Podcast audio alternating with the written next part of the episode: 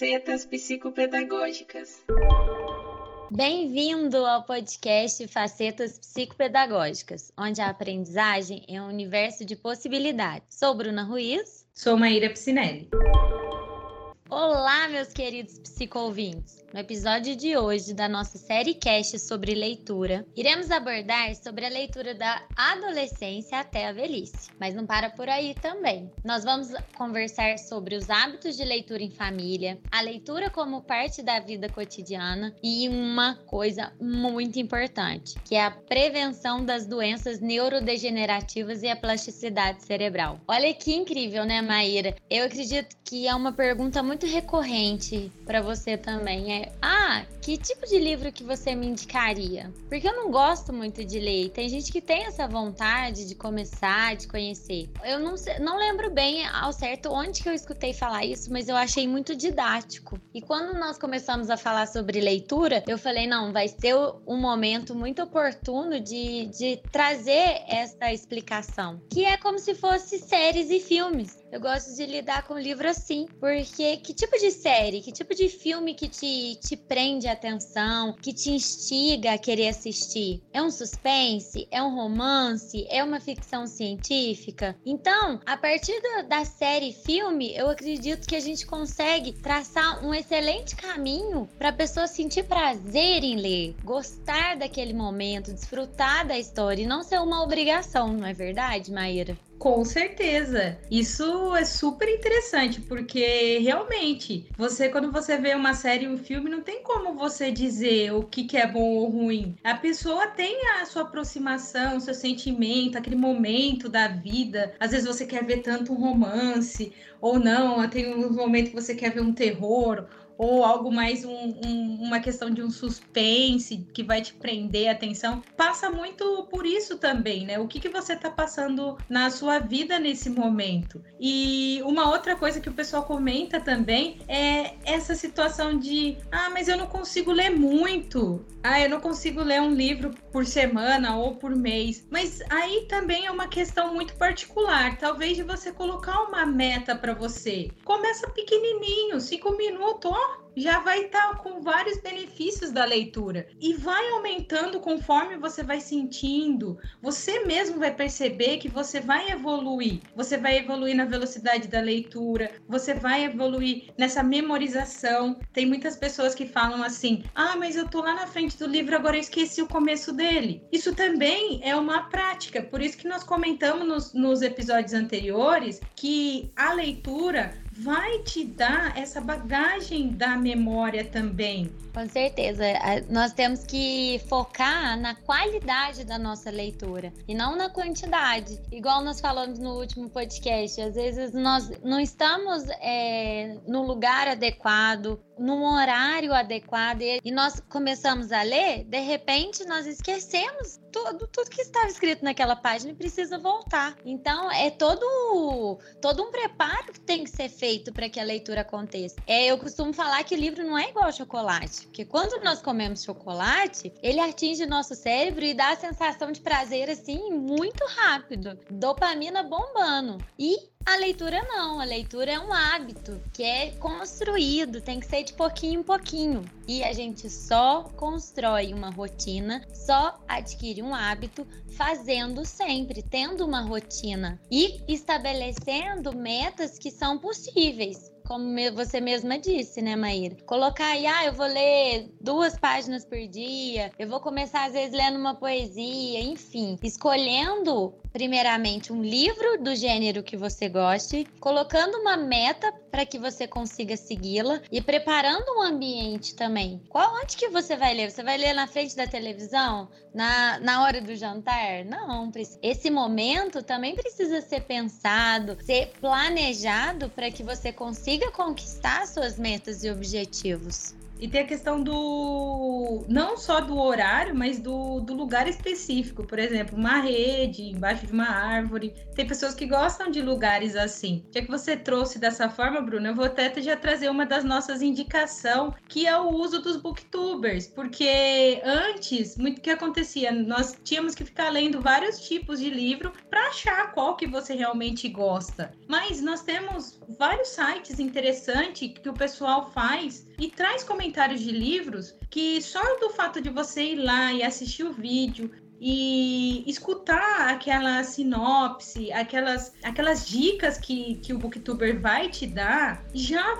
já você já vai ter uma noção de que linha de livro você está buscando para sua vida. Então é uma forma mais rápida de você iniciar, também é uma forma mais rápida de você conhecer o universo de, de livros, porque nós temos livros de todos os tipos, para todas as idades, de vários formatos. E como dica, eu falo para vocês o, o canal da Isabela Lubrano. É muito interessante. O canal dela chama Ler Antes de Morrer. Ela é uma booktuber, tem bastante seguidor e vale a pena. Ela sempre está com livros novos, ela sempre traz livros com capas bonitas e também e, e faz toda uma relação, não só com o comentário em si do conteúdo do livro, mas ela também traz aquela situação de você ver o livro, de você ver a capa do livro, de você ver como que aquele livro foi elaborado, quem que fez, às vezes a imagem, alguns livros têm toda essa capa diferenciada. Então vale muito a pena de você entender que um livro vai além de simplesmente uma leitura, ele é uma construção completa, desde a capa até a, a, o final dele, existe todo um porquê.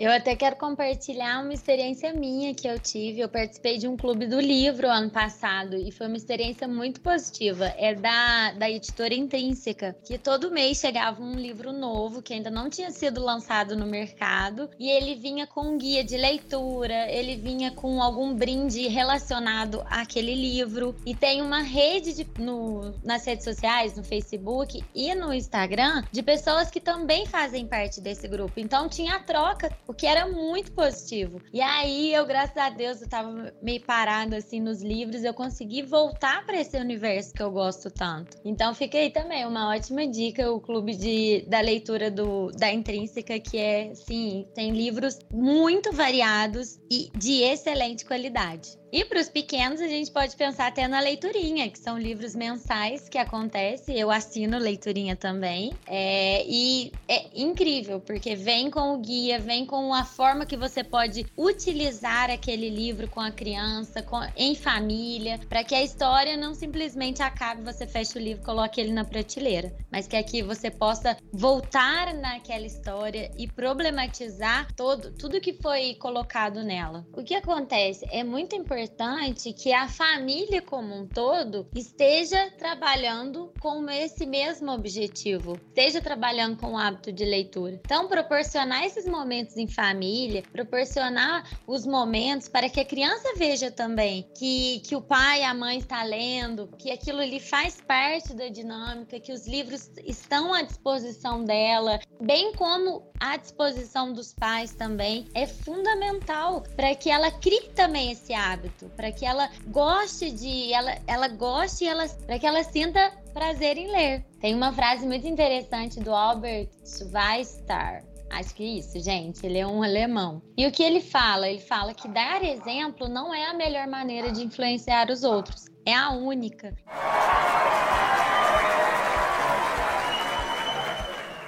Então, se nós queremos criar influenciar as pessoas a lerem, elas precisam reconhecer essa qualidade em nós, elas precisam ver essa qualidade em nós. É, e principalmente porque não só a questão do, do prazer em ler. Hoje, muitas vezes os pais reclamam que não com, conseguem conversar mais com os filhos porque tá todo mundo no celular, esse tipo de coisa. Então, veja só, essas dicas que a Bruna passou, elas fazem e fundamentam essa questão da família estar reunida. A família está em um, uma situação em comum. Então, você vai ter roda de conversa, você pode ter várias coisas dentro disso, inclusive brincar de teatro em casa. Cada um fazer um personagem dentro daquele livro. Olha só, muito bacana para você interagir. E, inclusive, com pessoas mais velhas. Porque é, a pessoa, quando ela já chega numa determinada idade, ela começa a se sentir inútil. Isso é muito ruim, isso é um sentimento ruim. Se você consegue fazer com que esse seu pai ou avô que já está num, numa idade que já está numa situação diferenciada, já não está naquele ritmo tão grande, participar de uma coisa dessa vai ter, vão ter assim inúmeros benefícios, principalmente se ele já tiver alguma dificuldade, como uma doença, uma, da, uma das doenças neurodegenerativas que a Bruna vai explicar um pouquinho sobre ela. E algo assim que a gente tem que pensar que por que, que eu coloquei essas duas dicas? Uma dica para as crianças do hábito da leitura e uma dica para gente. Exatamente que nós precisamos fazer a nossa reserva cognitiva. O que, que o que é essa reserva cognitiva? São essas é, estimulações que nós fazemos no nosso cérebro que vão nos ajudar quando a gente atingir a nossa velhice. A leitura é um exemplo muito forte de estimulação cognitiva, porque ela aumenta as conexões do nosso cérebro e ela vai funcionar como se fosse uma ginástica. Nosso cérebro ele não é um músculo, mas ele precisa sim ser exercitado. E hoje nós temos comprovação de que os hábitos de leituras, eles podem sim reduzir em até 30% a incidência de doenças neurodegenerativas, como o mal do Alzheimer. A doença neurodegenerativa, ela é uma doença que ela ataca o sistema nervoso. O que, que acontece? Elas afetam os nossos neurônios. Acontece a morte de neurônios. Não tem cura e elas são progressivas. Então, elas vão degenerando os nossos neurônios e aí vão causando problemas na questão motora e na questão da função mental também, como as demências. E aí a gente tem várias doenças neurodegenerativas que nós podemos citar como exemplo. O mal de Alzheimer, a doença de Parkinson, é, a doença do neurônio motor, a atrofia espinal muscular. Então, assim, nós temos diversas doenças neurodegenerativas que podem ser evitadas com hábitos com estímulo no nosso cérebro. E a leitura, com certeza, é uma excelente ferramenta. Ah, mas então, e se eu já tenho? Se a minha avó já tem? Não adianta mais, então? Eu não tenho o que fazer? Pelo contrário, com certeza o nosso cérebro ele é plástico. Ele vai criando novos caminhos. Ele vai criando novas, novas trilhas dentro do nosso cérebro, tornando possível que a estimulação que nós fazemos, esses caminhos que nós fazemos, eles readequem o nosso cérebro. Então, compensando algumas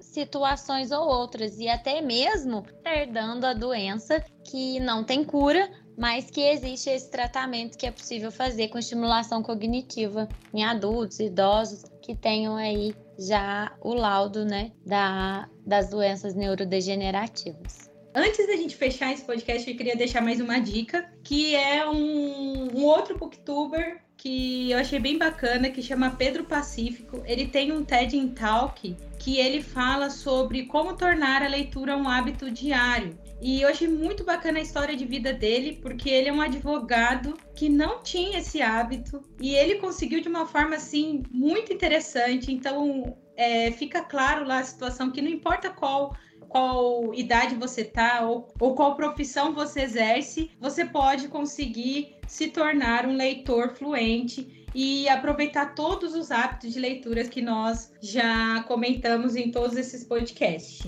E para fechar com chave de ouro, eu vou deixar uma frase do Mário Quintana que fala assim: livros não mudam o mundo. Quem muda o mundo são as pessoas. Os livros só mudam as pessoas.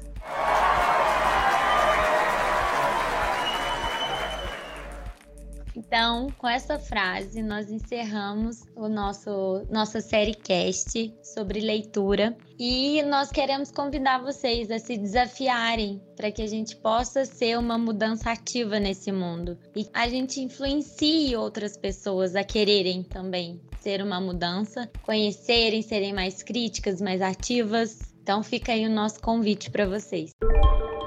Agradeço em nome do Facetas Psicopedagógicas por vocês, psico-ouvintes, dedicarem um instante e fazerem parte da nossa equipe. Sua interação é muito importante, pois por meio de seus interesses, suas dúvidas, sugestões, nós vamos continuar construindo os conteúdos aqui para poder atender às demandas. E não esqueçam, pessoal, Sigam as nossas páginas no Instagram e Facebook. Lá você nos encontra como arroba facetas psicopedagógicas.